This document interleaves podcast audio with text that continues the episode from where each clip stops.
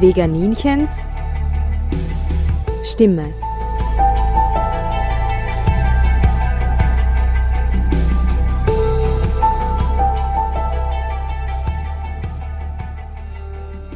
Hallo Welt, hier spricht das Veganinchen. Die Wildnis. Vom Menschen unberührte Natur. Dort, wo statt Flugzeuge Adler den Himmel kreuzen.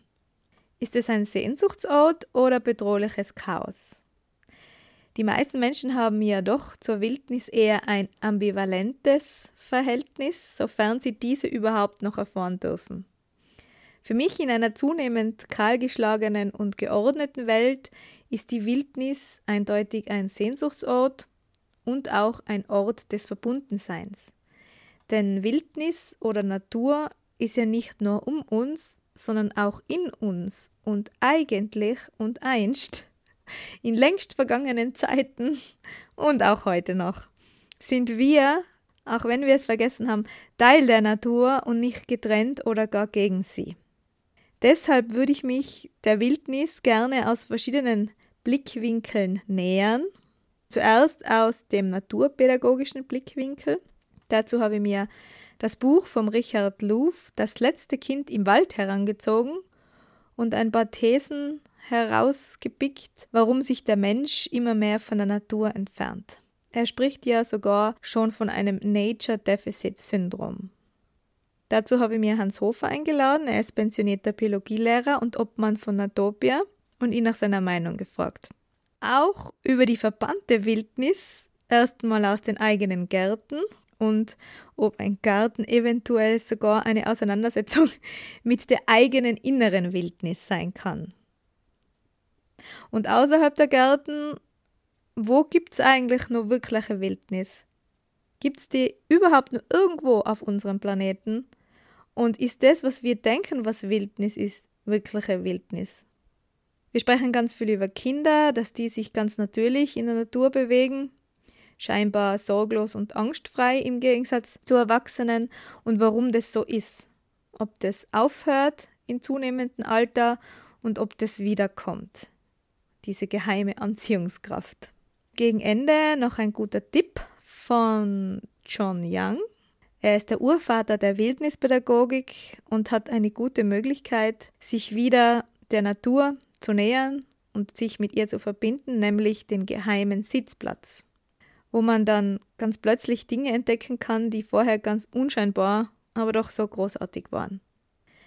Wildnis ist für mich ein sehr berührendes Thema, wo sicher noch einige Folgen dazu kommen werden.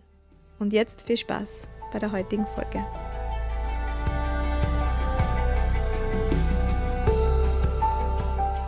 Ja, hallo Christine, mein Name ist also Hans. Ich bin pensionierter Biologielehrer und Vorstand von Natopia, einem Verein, der sich zur Aufgabe gesetzt hat, Kinder möglichst viel und oft in die Natur zu führen. Das letzte Kind im Wald. In diesem Buch geht Richard Luv der Frage nach, warum immer weniger Menschen Kontakt zur Natur haben oder haben wollen. Er nennt Gründe wie scheinbarer Mangel an Zeit, der Natur wird eine geringere Bedeutung zugemessen. Es werden weniger aufwendige Tätigkeiten bevorzugt, wie zum Beispiel fernzusehen. Der Leistungsdruck ist groß. Oder die Natur wird als Freizeitstätte missbraucht, sozusagen, also Quadfahren oder Mountainbike runterrasen. Und zeitgleich kennen immer weniger Menschen die Namen von lokal vorkommenden Pflanzen und Tieren da es einerseits wichtig ist, Lebewesen benennen zu können, damit sie zur moralischen Gesellschaft zählen. Und das Zweite ist, dass in der Naturverbundenheit, also das merke ich bei mir, äh, ja so viel Achtsamkeit erlernt werden kann. Durch Tier- und Naturbeobachtung kann ich Empathie üben, Empathie entdecken und Empathie fördern. Was sagst du da dazu? Also die erste These, dass die Kinder nicht in die Natur gehen wollen oder weniger in die Natur gehen wollen, die, der kann ich nicht zustimmen. Die Kinder wollen schon, nur die Eltern gehen mit ihnen nicht so viel in die Natur. Zudem fällt mir gerade eine Geschichte ein. Ich bin mit meinen Enkelkindern vor einigen Jahren da waren sie noch sehr klein, zwischen zwei und äh, sieben Jahren. Zwei Wochen lang, also mit meiner Frau, muss ich schon dazu sagen, auf einer einsamen Insel in der schwedischen Ostsee gewesen. Auf der Insel gab es keine Straße, kein Auto, nur einige alte Fischerhäuser. Und wir wohnten in einem solchen Fischerhaus. Und sonst waren Moore, Wälder, Küsten, Sandstrände. Und die Kinder haben 14 Tage nicht einmal gesagt, sie hätten es langweilig. Die haben intensiv gespielt. Die Sonne ist ja schon um zwei in der Früh aufgegangen und um zehn auf Nacht erst untergegangen. Und es waren wunderschöne Ferien. Und am Ende sind wir mit dem Boot dann wieder aufs Festland gefahren. Wir kamen in die Stadt Piteå. Dort gab es einen riesigen Kinderspielplatz mit allen möglichen Spielgeräten. Und die Kinder freuten sich, jetzt in diesen Spielplatz zu gehen. Nach einer halben Stunde kamen sie zurück mit der Frage, was sollen wir tun? Wir haben langweilig. Das ist für mich ein Beweis, wir müssen nur mit den Kindern hinausgehen in die Natur. Die fühlen sich pudelwohl, die gehen, äh, also verschmelzen fast mit der Natur, die haben immer etwas zu tun. Die haben es nie langweilig draußen, weil es so viel zu entdecken gibt, sei es unter einem bemoosten Stein oder in einer Höhle am Strand. Den ganzen Tag sind die Kinder beschäftigt. Das hängt ein bisschen mit denen zusammen. Sie benutzen natürlich die Gegenstände, die die Natur anbietet, aber sie fühlen sich selber als Teil der Natur. Sie möchten auch wissen, wie das Tier heißt und diese Pflanze. Sie fragen auch danach. Wenn man ihnen einzelne Pflanzen vorstellt und mit den Pflanzen etwas macht, also sie praktisch einen Sinn bekommen für uns Menschen, dann sind sie interessant und dann möchten sie auch den Namen kennen. Bei Tieren ist es was anderes. Wenn sie ein Tier entdecken, dann kriechen sie dem einmal zunächst nach und schauen, wo das wohnt. Und irgendwann ist ganz selbstverständlich, dass sie den Namen dieser Tierart auch kennen möchten. Aber meistens haben sie eh schon einen. Das eine Ameise ist oder eine Spinne. Wir müssen dann differenzieren und sagen, nein, das ist keine Spinne, das ist ein Weberknecht oder, oder so. Ja. Jetzt möchte ich über die Wildnis sprechen. Mhm. Der Mensch verbannt sie immer mehr und drängt sie zurück. Das beginnt in den Gärten. Es wird alles aufgeräumt, was unstrukturiert ist oder weggemäht. Äh, man räumt die Natur auf wie sein eigenes Zimmer. Aber gerade das Unordentliche und das Unstrukturierte ist das Lebendige und das, was Leben spendet und das, was wachsen lässt, wie zum Beispiel ein toter Baum, ja Totholz unglaublich vielen Lebewesen eine Lebensgrundlage bietet. Was ist heutzutage noch wild? Wo findet man in unserer Kulturlandschaft wirkliche Wildnis? Oh, darf ich jetzt erst noch etwas zu den Gärten sagen? Ja, weil die, die, faszinieren mich so. Hm, äh, oder äh, ich, ich beobachte sehr viel. In, in diesen klein strukturierten Siedlungsgebieten gibt es ja sehr viele kleine Gärten und oft denken wir, das ist wirklich ein Ausdruck tiefster ja, Seelengründe der einzelnen Bewohner. Die Gärten unterscheiden sich unglaublich. Nur manche befassen sich nicht mit ihren Gärtnern. Gärten, die geben dann den Auftrag an eine Gärtnerei und die stellt dann einen Kataloggarten hin und das sind wirklich hässlich. Also das, das ist für mich oft äh, der Ausbund an Hässlichkeit. Aber sonst ist diese Gestaltung sehr lebendig und so vielfältig, wie die Menschen selber sind. Wenn jemand sich mit der Natur beschäftigt, wird er mehr Naturelemente hineintun oder sogar ein bisschen die Natur ordnen und strukturieren. Wenn es mehr ein ästhetischer Mensch ist dann, oder ein künstlerischer Mensch, der macht ein Kunstwerk aus seinem Garten. Also Garten gestalten ist wirklich ganz was Besonderes.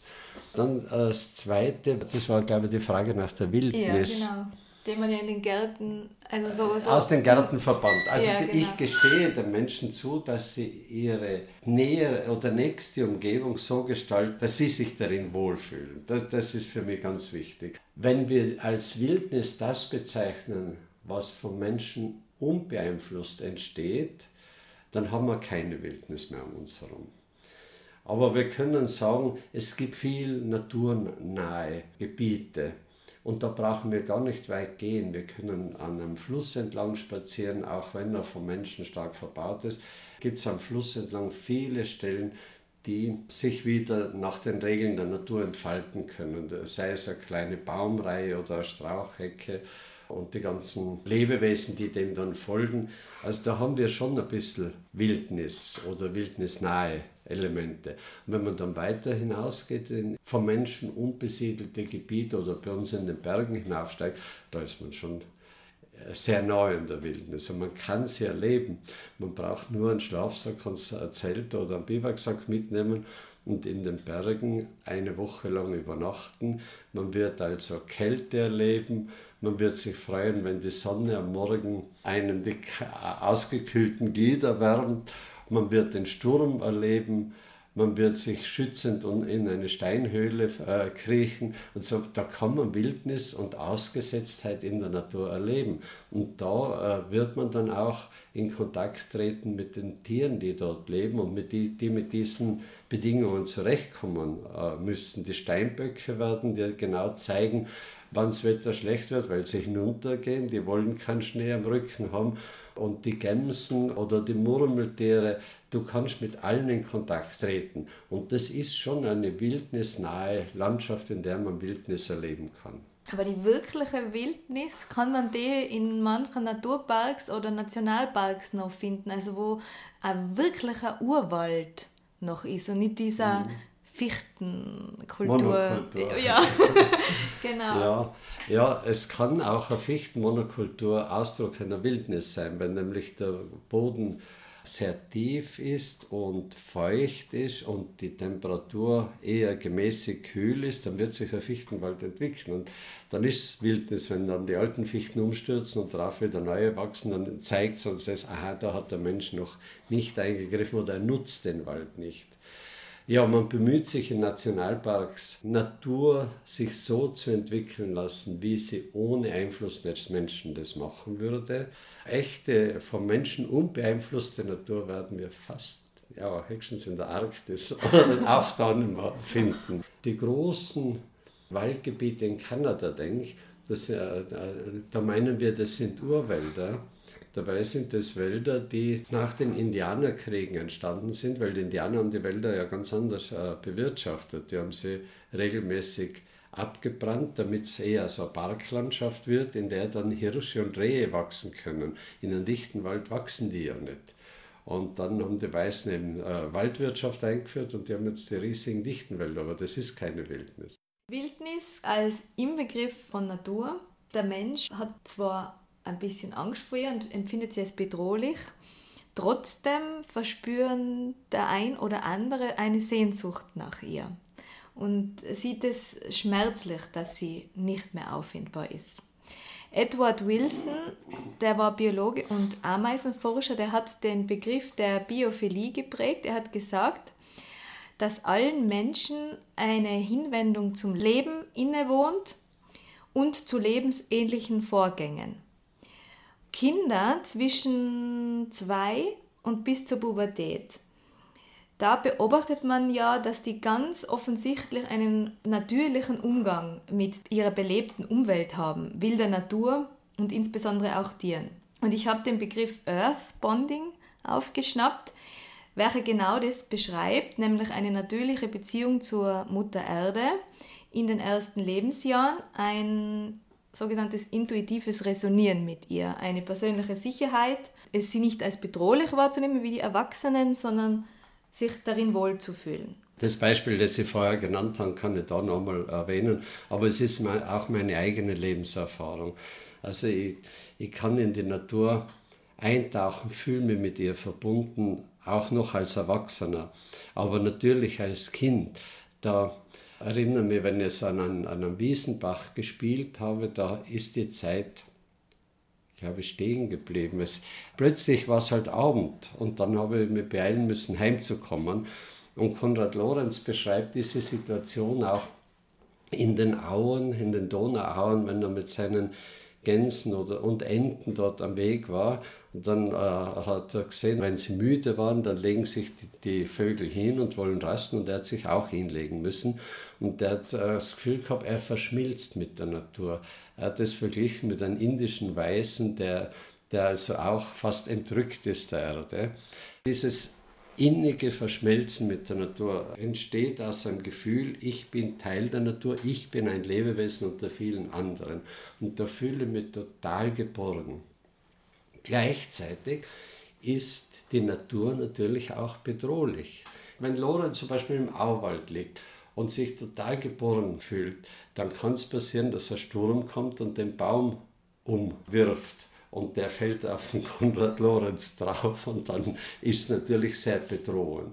Bedrohend erleben wir die, die Natur vor allem in den Bergen, wo also unsere Vorfahren seit Jahrtausenden mühsam mit den Unbilden der Natur kämpfen.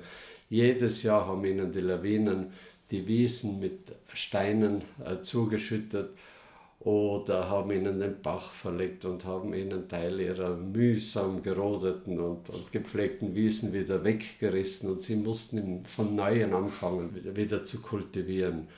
Oder eben die Lawinen im Winter, die die Hütten verschüttet haben oder weggerissen haben.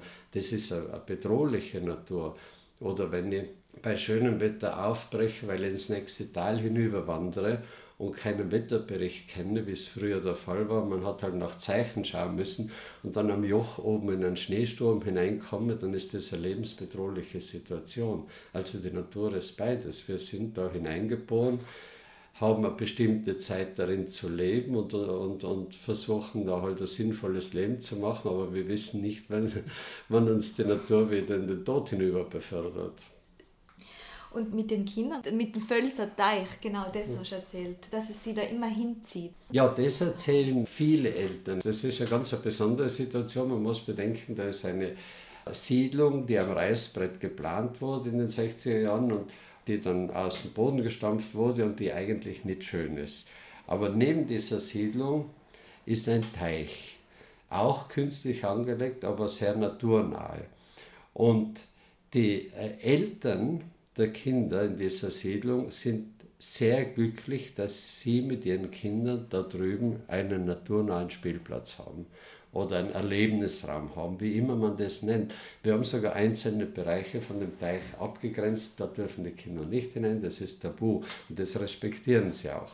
Und das andere Gebiet steht ihnen zur Verfügung und da bauen sie dann aus Ästen und, und Baumstämmen ein Floß oder sie wagen sich sogar in diesen morastigen Teichwasser zu baden oder sie klettern auf Bäumen und bauen ein Baumhaus. Und warum hört es dann auf in der Pubertät?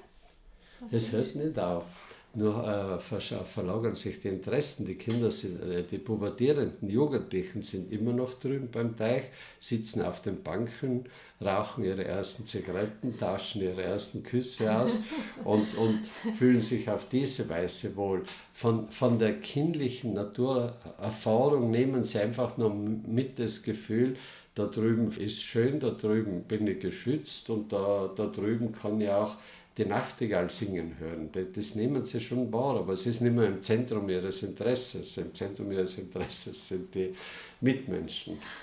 Ja, und so Anfang 20 kommt man vor auch so Arbeit und Erfolg und Studium. Karriere, und dann ja. kommt es aber, also vor 30 schon wieder, war das bei mir diese Hinwendung und diese ja. Sehnsucht. Ja, vor allem wenn man eigene Kinder hat, spürt man plötzlich wieder, oder erinnert man sich an die eigene Kindheit, die man in dieser Naturlandschaft verbracht hat und will den eigenen Kindern diese schönen Erlebnisse auch zukommen lassen oder ihnen möglich, ermöglichen. Und auch wenn es zu viel wird von Alltag, Beruf und Stadt, dass man dann irgendwie intuitiv spürt, wenn ich mich jetzt da an den Teich setze oder in den Wald, dann ja. werde ich ruhiger. Ja, das ist so, das ist so.